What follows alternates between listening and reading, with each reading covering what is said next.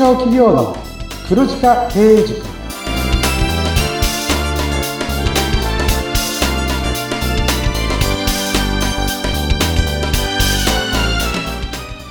こんにちは。中小企業コンサルの久保木康明です。インタビュアーの勝木陽子です。こんにちはこの番組は毎年500人以上の中小企業経営者の課題解決の相談を受けている久保木さんが全国すべての中小企業を黒字にするというビジョンを掲げて皆様からの相談に乗ります。久保木さん今日もよろしくお願いします。はい。よろしくお願いいたします。今日は新年早々ゲストをですねお招きしているので早速ご紹介してもよろしいでしょうか。お願いいたしますはい、えー、ではお願いいたします。式学の大賀様になります。こんにちは。こんにちは。よろしくお願いいたします。よろしくお願いします。よろしくお願いします。さん、なんか、すごい渋くて素敵なお声でいらっしゃいますね。あ、ありがとうございます。はい。はい。じゃあ、コウキさん、早速ご紹介お願いします。はい、えー、大賀さん、式学さんのご紹介なんですけど、前に僕が週末はよく本屋に行ってるって話をしたと思うんですよ。はい。そこのベストセラーコーナーを見て、今社会のニーズだったり時代だったりっていうのを、まあ、読み解いてるって話をしたんですけど、昨年、いつ行ってもベストセラーコーナーにあった本がありまして、それが多分皆さんも見たことあるんじゃないでしょうかね。リーダーの仮面。数値可能に、とにかく仕組み化ってこの三部作なんですよ。実はこちらを出されているのが、今回ゲストにお招きした式学様になるんですよ。すごいそんなすごい人がゲストに来てくれた嬉しいありがとうございます。はい、第1回目のゲストなんで、僕もちょっとテンションが上がるような方をお招きさせていただきました。はい。じゃあ、大賀さん、なんか自己紹介というか、はい、その式学ってね、なんかこう、言葉で聞いた感じだとどういう、どういう感じなのかなっていうのも、あの、知りたいんですけれども、その辺もごし、はい、お願いいたします。はい、そうですね。こちらの意識構造学というですね、もともとの学問からスタートしておりまして、はい、そこの式と学を取ってですね、こう、式学という名前で、あのー、まあ、えー、宣伝させていただいております。なるほど。はい。で、もともとはその人の、人と人とのこう、いわゆる意識、あの、認識のズレっていうんですかね。あの、恋人同士のこう、すれ違ったりっていうのがありますので、こう、上司と部下ってなおさらこう、やっぱすれ違うことって多いですので、そこをこう、直していくことによって、こう、組織を良くしていきましょうという、ええー、まあ、いわゆる組織のですね、まあ、コンサルタントをやらせていただいております。はい。大変興味深い話ですよね。じゃあ、久保木さん。リーダーの仮面ですか、はい、今日、今日は。そうですね。今日はじゃあ三部作の中のリーダーの壁について、大賀さんにお話しいただきたいなというふうに思っています。で、はい、ちょっと実はですね、あの、式学さんとはですね、昨年共済セミナーをやらせていただいて、私もいろんな企業さんと共済セミナーをやった中でもかなり評判が良かったんですよ。なのでまた1月下旬にまた共済セミナーを第2回としてやろうかと考えておりますので、ちょっとそこの予告ではないですけど、今日大賀さんにいろんな話を聞きたいと思ってます。はい、こちらこそよろしくお願いいたします。そうですよね。リーダーの仮面というところで、まあ、ちょっと私の方で理想的なリーダーとはってところで、結構ね、部下に聞くんですよ、私。みんなにとって理想的なリーダーってどんな人って。まあ私も年を取って長く経験してるんで、昔だったらほとんどの人がですね、圧倒的な、要は営業数字で部下を引っ張ってくれる、それがリーダーだ、みたいな。わかる。わかりますよね。はい。で、まあその時っていうのは、まあイケイケな感じのリーダーが求められていたんですけど、最近部下にですね、理想的なリーダーはと聞いたらですね、実は真逆なんですよ。コミュニケーション能力が高くて、自分に寄り添ってくれる人、優しい人っていう声が多いんですよ。なので求められるリーダーのニーズも変わったなっていうのは正直な印象ですね。ということは、またその良いリーダーっていうのは時代とともに変わっていく、その良いリーダーってどういうもんなんだろうなっていうのはちょっと知りたいところではありますね。皆さんいかがですか？そうですね。このあたり、大賀さんの方からちょっとお話しいただけますでしょうか？はい。ありがとうございます。まあそうですね。正直、いい、良いリーダーのこう、まあ条件と申しますと、まあ正直その立ち位置によってこう、変わると思うんですね。先ほどあの、はい、まあ久保木さんおっしゃっていただいたみたいにですね。例えばこう、上の人たちから見ると、当然、こう、部下のまあリーダーっていうのはですね、こう、結果をもう出す人、まあ、すごくこう優秀だとなりますし、はい、ただこう、部下からするとですね、上司はこう、まあ、人、悩みを聞いてくれたりとかですね。こう、そういう信頼ができるっていうふうになってしまいますので、うん、立ち位置によってやっぱ変わってしまうわけですね。はい。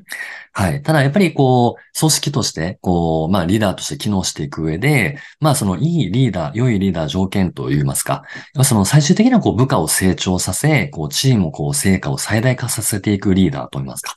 まあ上司にとっても部下にとってもこういいなと思える形でやっぱなっていかなきゃ意味がないっていう部分ですね。うんはい。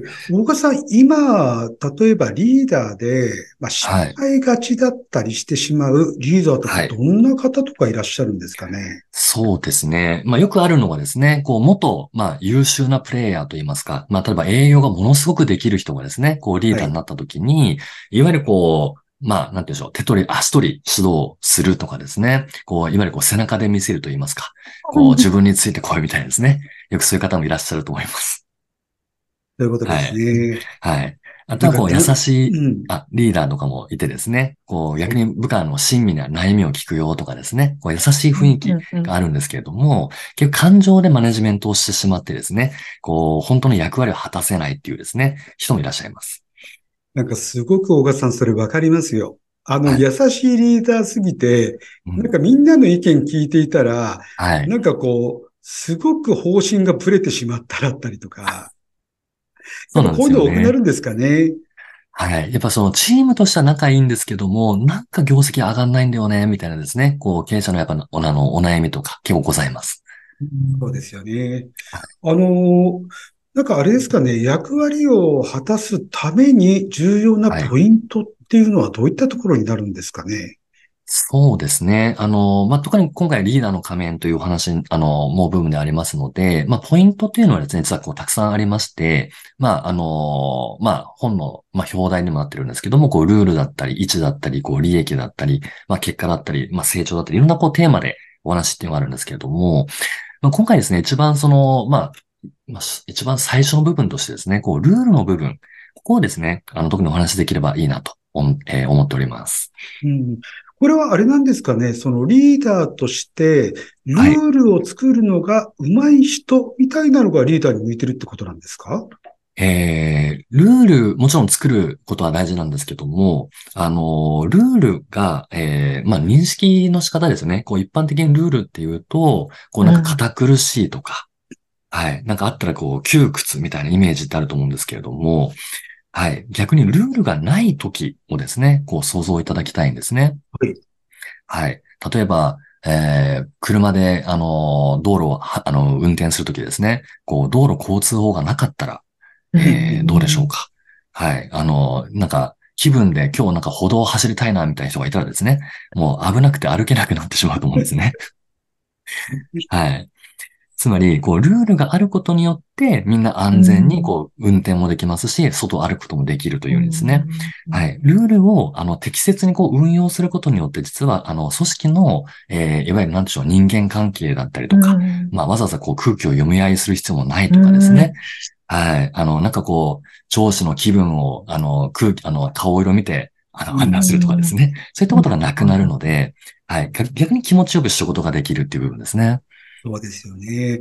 だから私も大賀さんの言われたように考えて、結構ルールを作るんですけど、はい、これから決まったルールを説明しますって言った途端にみんな嫌がるんですよ。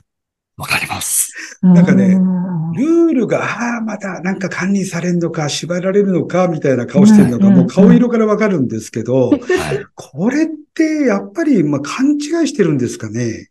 そうですね。ルールの、あの、そもそも作る目的といいますか、なぜそれが必要なのかということを、やっぱこう上司部下ともにやっぱ認識をやっぱ合わせるということがですね、重要になってきます。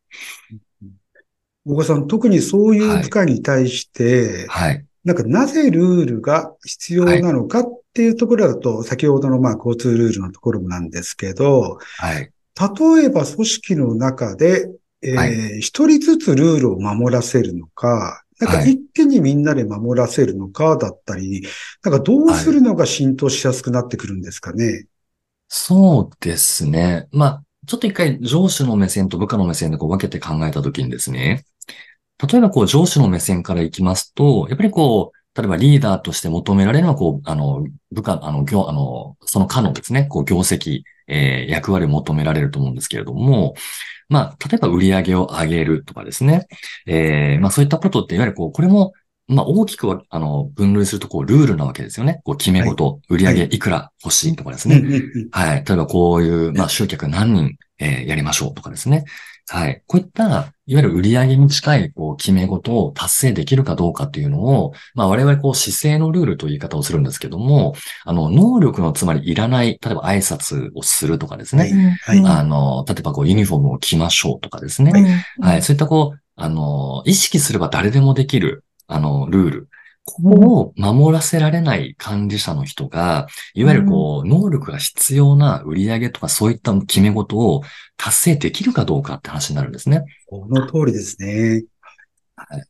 ということは、なのでその組織がどういう、どういう組織なのかっていうのが分かってから、はい。やった方がいいですよね。基本的なルールも守れない、うんまあ、うんでルールを守れない人たちが集まっている組織であれば、その基本的なところから始めたりとかした方がいいわけですよ。おっしゃる通りです。はい。なんで、あの、よくあの、甲子園に行く、こう、毎回強い、こう、常連の高校ってあると思うんですよね。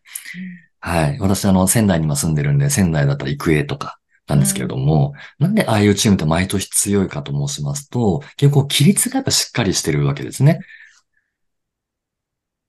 はい。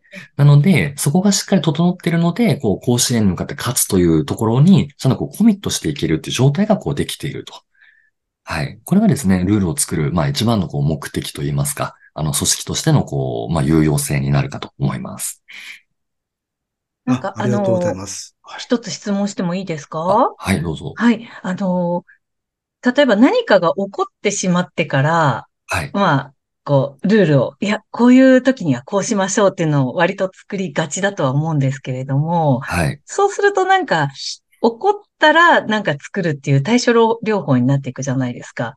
でも、はい怒る前に作るってなると、なんか、はい。もういろんなルールを全部作らなきゃいけない感じがするんですけれども、その辺ってどうバランスをとっていけばいいんですか、そうですね。あの、もちろんルールは、あの、認識がずれるところにはですね、作っていった方がいいと思うんですけども、まあ、数がたくさんありすぎると当然、こう、例えば1000個あるんで守ってくださいって言われてもですね、それは困ってはしまいますので、やっぱりこう、まあ、あの、完璧なルールっていうのは存在しないので、当然こう定期的に見直し改善はしていくんですけれども、やっぱりこう今の組織として、こう、うまく機能するために必要なルールをですね、優先的にこう作っていくような形で、はい、あの、やっていくのがいいかと思いますね。優先順位を決めていくということですね。おっしゃる通りですね。はい。ありがとうございます。はい今、リーダーの、まあ、話を聞いてですね、すごく僕も学びが多いんですけど、やっぱり結局は結果が出せるとよりルールが浸透してくるっていうのもあるのかもしれないですね。そうですね。はい。やっぱ相乗効果で、あの、結果も出ればですね、この組織にいてよかったなんてやっぱなりますので、そうですよね。はい。最近ですね、僕もリーダー候補の教育っていうのを今始めてるんですけど、はい。リーダーになりたい人ってですね、前だったら全員が手上がってたんですけど、うんうん最近ね、上がらないんですよ、全員。そうですよね。で、これなぜかと聞いてみると、はいやっぱりルールを守らせる側がリーダーだっていうふうに思っていてう、。うんうん、なんかこう守らせる側になるのって大変だな、みたいな感じではい思そうですってる。よねまあ、部下の目線ですよね、はいさっき言ったようなわ。かります。はい。なんかそういうところで、うんなんかもっとこうリーダーになった方がいいようだったりとか、なんか啓蒙できるようなお話ってありますでしょうか、そうですね。あの、ルールを、えー結局守ることの、あの、まあ、これちょっと目的という話になるとですね、ちょっとこう、はいあの、定性的な話になっちゃいますけれども、基本的にはこう、社会でこう活躍している人、例えばその組織で、えーいわゆるこう出世をしたり、こう、あの、なんていうんですかね、認められていく人って、いわゆる会社のルールをちゃんと守ってる人だと思うんですね。つまり、部下からも、あの、部下目線でもですね、こう、なんでルールって守んなきゃいけないのかってことが分かれば、えーまあ、積極的にもちろん守ろうってやっぱなるわけなんですけれども、はい。例えば社長目線で、あの、ルール守んないけど、あの、なんて言うんでしょう。こう、売り上げ作れますよって人を、あの、役員にしたいでしょうかっていうことですね。はい。当然、信用できるかできないかっていう、はい。難しい。問題になってきますので。やっぱり、あれですかね、小川さんね。はいやっぱりリーダーといかに同じ目線になれるか、うん。なっている人をリーダー候補として、まあ、引き上げていくみたいなところが大事になってくるんですかね。そうですね。あのーまあ、ルールを守っていく中で、結局それってこう、だんだん分かってくることがあるので、はい。最初から分かんない部分ってもちろんあるかと思うんですけれども、例えばこう、一郎とかですね、こう、ボディービルダーの人とかですね、こう、何かを極めた人って、あの、自分が決めたルールとか、やんなければいけないことをちゃんとですね、うんやり続けた人だと思うんですね。はい。そうですねで、その、そのルールを守っていく中で自己実現っていうのは実はあるので、そこもですね、やっていく中でこう、分かっていく。まあ、部下の成長とともに部下も分かっていくっていうところなので、それを、えーいわゆるリーダーがそれを、あの、ちゃんと管理といいますか、えー守らせていくことで、ご自身もですね、人をこう、育成することができるっていうふうにやっぱ繋がっていきますので、はい。そういったところでですね、こう、守っていく中でこう、認識、あの、仲間意識を作っていただければなと思います。ありがとうございます。今お話を聞いていて、まあ確かにルールっていうのは最初守るんですけど、やっぱり継続させて守らせるっていうのが重要になってきますよね。そうですね。ちょっとそれもしっかりまた大賀さんに相談しながら、僕の方もマネジメントしていきたいと思いまあ、す。いえいえ、こちらこそ。はい。はい。えー、すごい興味深いお話をいただきましたよね。なんかあの、ルールっていうとすごい、よく、なんて言うんでしょう、守らなきゃいけないもの、規則、堅苦しいものっていう感じになりますけれども、そういう一論の話なんかを聞くと、結局基本的なことで、その上に楽しさがいっぱいあるんだとか、やりがいがいっぱいあるんだっていう感じなのかなっていうふうに思いました。なんかはいあれですね、ルールっていうふうに言わない方がいいのかもしれないですね。そうですね。ルールって言い方が嫌いな人は、こう、スタンダードなんとかとかですね。共通認識とかですね。言葉をこう変えればいい。結局はその認識を合わせましょうって話なんですよね。そういうことだけですよね。はいい。えー、なんかすごくルールというイメージがガラッと変わったようなお話でございますけれども、大賀さんすごく面白いお話なので、どうでしょう、小吹さん。次回もいらしていただくということで、よろしいですか？お忙しいとは思うんですけど、はいぜひ次回もお願いできましょうか。あ、こちらこそ喜んでよろしくお願いいたします。よかったです。はい。はい、よかったですね。聞き逃したところなどは何度も聞いていただけますし、さらに番組インスタグラム、ノートもありますので、こちらでもぜひご確認くださいね。はい。こちらの方でですね、私の方で冒頭でお話したセミナーなんですけど、1月の25日の10時半から1時間、式学様の方と共催セミナーを開催させていただきます。で、えーポッドキャストをお聞きになられている皆さんには無料でこちらご招待したいと思っておりますので、あの、ぜひ概要欄の方からお申し込みいただけたら幸いです。これは大変耳寄りなお話でございました。えーぜひご確認いただきたいと思います。ここまで聞いてくださいまして本当にありがとうございました。大賀さん、次回もよろしくお願いいたします。はい。よろしくお願いいたします。中小企業の黒字化経営塾、お相手は？中小企業コンサルの久保木康明とインタビュアーの勝木陽子がお届けしました。次回もお楽しみに。